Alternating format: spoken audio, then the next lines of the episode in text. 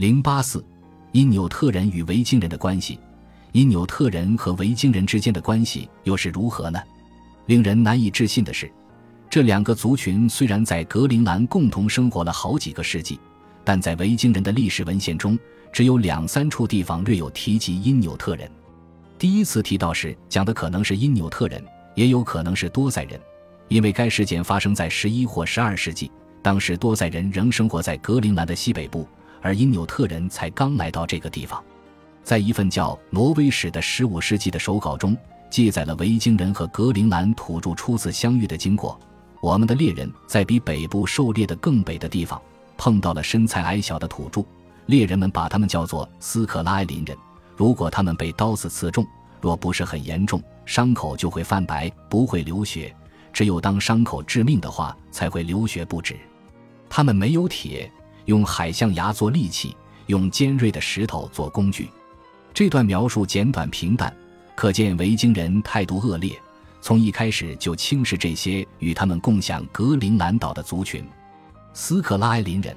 这个古老的维京词语指的是维京人在文兰或格陵兰遇见的所有三类美洲土著。这个词翻译过来是“坏蛋”的意思。如果你初次见到因纽特人或多塞人，就想着刺他们一刀。看看会不会流很多血，这样做是无法建立起友好关系的。本书第六章曾提到，维京人在文兰与一群印第安人相遇，维京人一气就干掉对方九个人中的八个，如此行为怎能建立起友谊呢？这样的开头也解释了维京人为何没能与因纽特人建立起良好的贸易关系。在维京人的文献里，第二次提到斯克拉埃林人的地方同样也很简短。维京人将他们与公元一三百六十年维京人西聚落的灭亡联系在一起。我会在下文详述这一事件。可以肯定的是，此处提到的斯克拉埃林人必然是因纽特人，因为那时多塞人已从格陵兰消失。文献最后一处提到斯克拉埃林人时，只有一个句子，那是在冰岛的编年史里。公元一千三百七十九年，斯克拉埃林人攻击格陵兰人，杀死十八个男人。掳走了两个男孩和一个女仆，迫使他们为奴。除非编年史错误的将历史上确实发生过的萨米人攻击挪威人的事件归到格陵兰人头上，要不然此事就是发生在格陵兰的东聚落。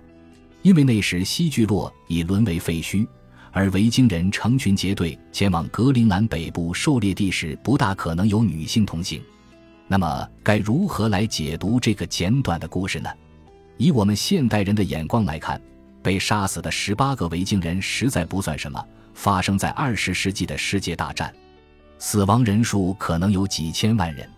但是考虑到维京人在东聚落的全部人口加起来也不到四零零零人，杀害的十八个人占成年男性的百分之二。如果当今有二点八亿人口的美国遭到敌人攻击，被杀害的男性也有百分之二的话，那么就是一百二十六万人。因此，姑且不论以后的那些事件，文献记载的这场发生在公元一千三百七十九年的攻击，对于东聚落而言，可算是一场浩劫。上述短短三段文字是目前唯一存世的有关维京人和因纽特人关系的文献资料。考古上的证据则有从因纽特人的遗址挖掘出的维京人的手工制品和纺织品，而维京人的遗址里也有因纽特人的手工制品和纺织品。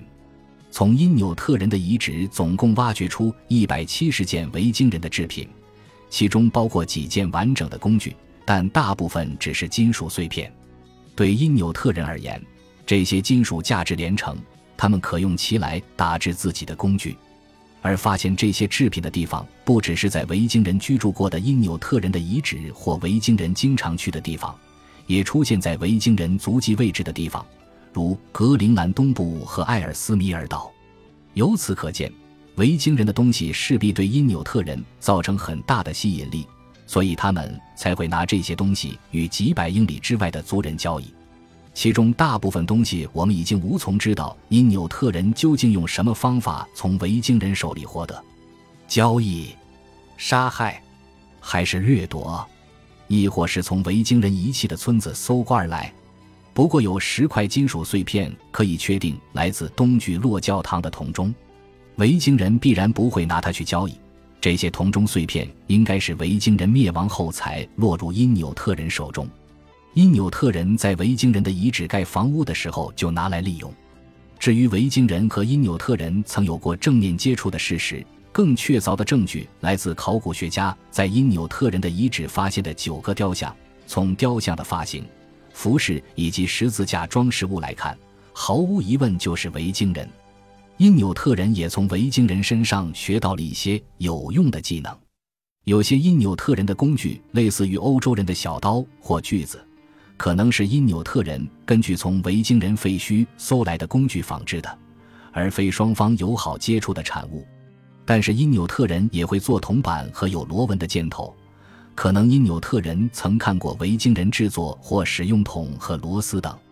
另一方面，从维京人遗址出土的因纽特人的东西则非常稀少，只有一把鹿角梳、两只射鸟标枪、一个象牙做的拖缆把手和一块陨铁。因纽特人和维京人在格陵兰共存了几个世纪，维京人的遗址里总共只有这五件东西来自因纽特人。这些东西没有什么交易价值，可能是维京人无意中捡到的。令人迷惑不解的是。因纽特人有那么多实用的技能和工具值得维京人学习与模仿，而维京人却一样也没有去学。例如，他们的遗址中找不到鱼叉、投掷器、皮艇或是大皮船。如果因纽特人和维京人之间确实有贸易往来的话，海象牙肯定是居首位的，因为海象牙是维京人出口到欧洲的物品中价值最高的。而因纽特人又是猎杀海象的老手，不幸的是，没有直接证据可以显示这两个族群之间是否存在海象牙交易，因为很难断定那么多来自维京农场的海象牙到底是维京人自己杀的，还是从因纽特人那里得来的。如果他们之间确实进行过交易的话，因纽特人肯定也会拿环斑海豹来交易。在严酷的冬季，格陵兰到处都是环斑海豹。维京人由于不会捕猎这种海豹，每到冬季就得遭受食物短缺的问题，挣扎在饥饿线上。而因纽特人却精于此道。但是我们在维京人的遗址中没有发现任何环斑海豹的骨头，由此可见，他们双方极少进行交易。从考古学的证据来看，因纽特人和维京人仿佛生活在两个不同的星球上，而不是同住在一个岛上打猎和生活。从骨骸或基因研究也找不到双方曾有通婚的证据。根据对格陵兰维京人的墓地出土的头骨所做的细致研究，发现头骨特征近似于大陆的斯堪的纳维亚人，但没有找到任何因纽特人和维京人混血的迹象。维京人不但不与因纽特人交易，也不去学习他们的长处，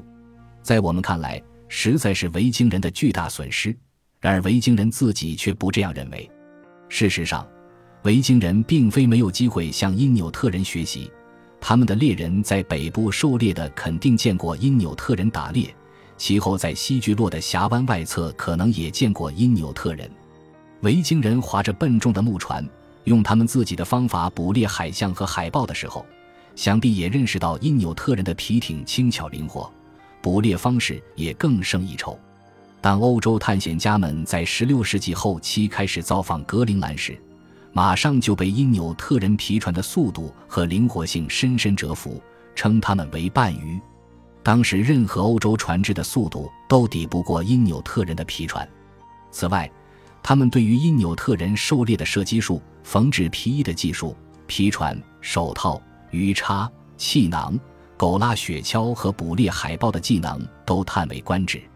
丹麦人从1721年开始殖民格陵兰，不久就学会了因纽特人的技能，驾驶着皮船在格陵兰沿海岸航行，并与因纽特人进行贸易。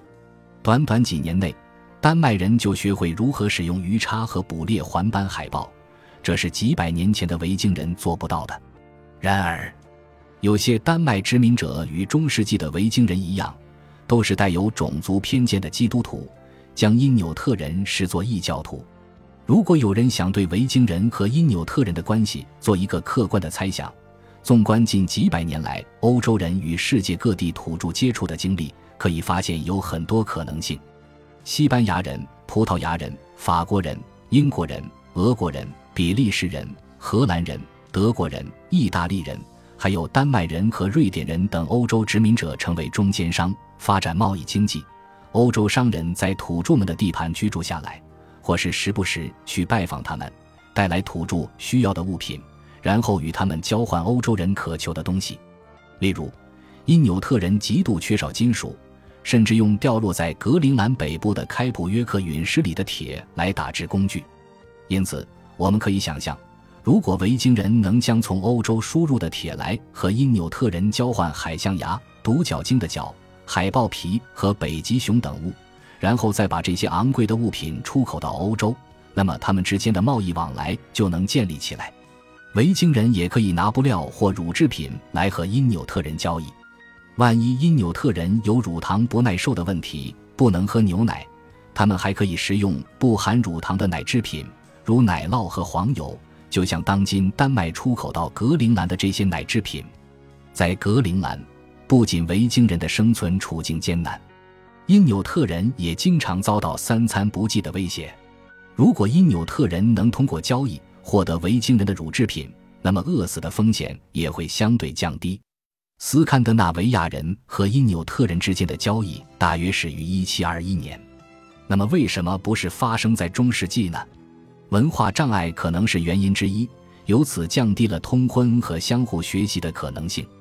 对维京人而言，娶一个因纽特人做妻子，他不像维京人那么能干。维京人的妻子从小就开始学织布、纺毛、照料牛羊、挤奶、制作狮鹅、黄油和奶酪。而因纽特女人不善此道，即使一个维京猎人与因纽特人结为好友，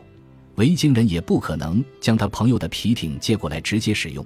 因为皮艇构造非常复杂，是因纽特人的妻子为丈夫量身定制的。因纽特女人从小就学习缝制兽皮，这点维京女人无法与他们相比，因此维京猎人看到因纽特人的皮艇后。不可能回家就叫他妻子缝制一艘那个东西出来。如果你想说服因纽特女人为你量身定做一艘皮艇，或是娶他的女儿为妻，总得先建立起和睦友好的关系。但是我们看到维京人从一开始就表现出恶劣的态度，不管是对文兰的北美印第安人，还是格陵兰的因纽特人，都将他们称作坏蛋。初次见面就把对方杀个落花流水。此外，作为基督徒。维京人和中世纪大多数的欧洲人一样，对异教徒充满蔑视。导致维京人态度恶劣的另外一个因素是，维京人认为自己是格陵兰北部狩猎地的本地人，而因纽特人则是闯入者。在因纽特人到来之前，维京人已经在北部狩猎的横行了几个世纪，将打猎视作他们的特权。当因纽特人最终出现在格陵兰的西北部时，维京人自然百般阻挠因纽特人猎取海象牙。再则，铁是维京人与因纽特人最值得交易的物品。然而，当双方相遇时，维京人自己也极度缺铁。对我们现代人而言，除了在亚马孙和新几内亚最偏远的少数几个原始部落外，几乎所有的土著都已跟欧洲人发生过接触，所以很难体会建立联系的困难性。你可以想象，当维京人最初在格陵兰的北部狩猎的碰到一群因纽特人时，会有何反应？是否是大喊一声“你好”，面带微笑地走向他们，然后开始比手画脚，指指对方的海象牙，再将铁块递过去？我在新几内亚做生物学田野调查时，也曾有过这种第一类接触的情境，当时觉得自己身处险境，感到非常恐惧。而对土著来说，欧洲人给他们的第一印象是入侵者可能会使自己的健康、生命和财产受到威胁。由于大家均不知道对方的企图，所以都感到恐惧和紧张，不确定是该先发制人还是该逃跑，同时又目不转睛地盯着对方的一举一动，严阵以待。要想将这种情境转变为友好的关系，并生存下来，需要极度的谨慎和耐心。其后的欧洲殖民者积累了一些经验，知道如何处理问题，而初次与因纽特人接触的维京人显然认为先下手为强。总之，无论是18世纪格陵兰的丹麦人，还是在其他地区和土著接触的欧洲人，都曾面对类似的难题。他们对那些原始的异教徒抱有偏见，不知道是该杀死他们、抢他们的东西、占他们的土地，还是跟他们开展贸易、与他们通婚。此外，也不知道该如何说服他们不要逃走或射击。后来，欧洲人渐渐学会视情势，做出最佳选择。考虑的因素有双方人数多寡，是否有足够的欧洲女性可与对方土著通婚，对方是否有欧洲人想要的贸易物品。以及对方的土地是否是殖民的好地点等。然而，中世纪的维京人并没有考虑这么多，他们不屑于向因纽特人学习，也有可能是学不会对方的技术，再加上没有军事优势，因此最终遭到灭绝的是维京人，而非因纽特人。本集播放完毕，感谢您的收听，喜欢请订阅加关注，主页有更多精彩内容。